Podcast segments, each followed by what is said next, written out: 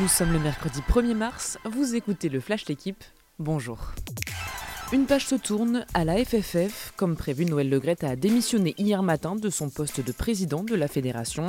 Legrette, 81 ans, en poste depuis 11 ans, était en pleine tempête depuis plusieurs mois entre accusations de harcèlement, audit accablant du ministère des Sports et dérapages verbaux.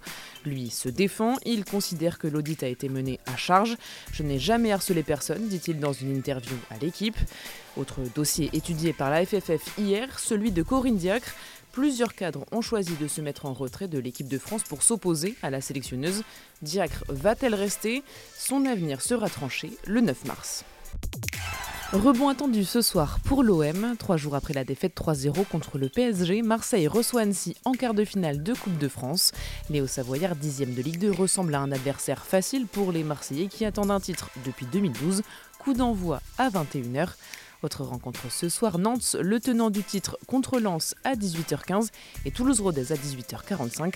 Hier soir, l'OL s'est qualifié pour les demi en battant Grenoble 2-1, deux buts de Barcola et Jeffinho. Paul Pogba de retour, absent et blessé depuis avril, le tricolore est entré en jeu hier soir dans le derby turinois entre la Juve et le Torino. 25 minutes de jeu et une victoire 4-2 pour la Juventus. La fin de 10 mois de galère pour le Français, un des grands absents de la Coupe du Monde au Qatar. Commotion cérébrale en octobre pour Nicolas Karabatic, commotion aussi pour la gardienne des Bleus, Cléopâtre Darle, en décembre. Deux blessures qui interrogent, inquiètent le monde du hand où les commotions sont encore peu connues et mal prises en charge. Elles mettent en tout cas la lumière sur l'évolution d'un sport de plus en plus physique et violent. Analyse à lire dans l'équipe. Merci d'avoir écouté le Flash l'équipe. Bonne journée.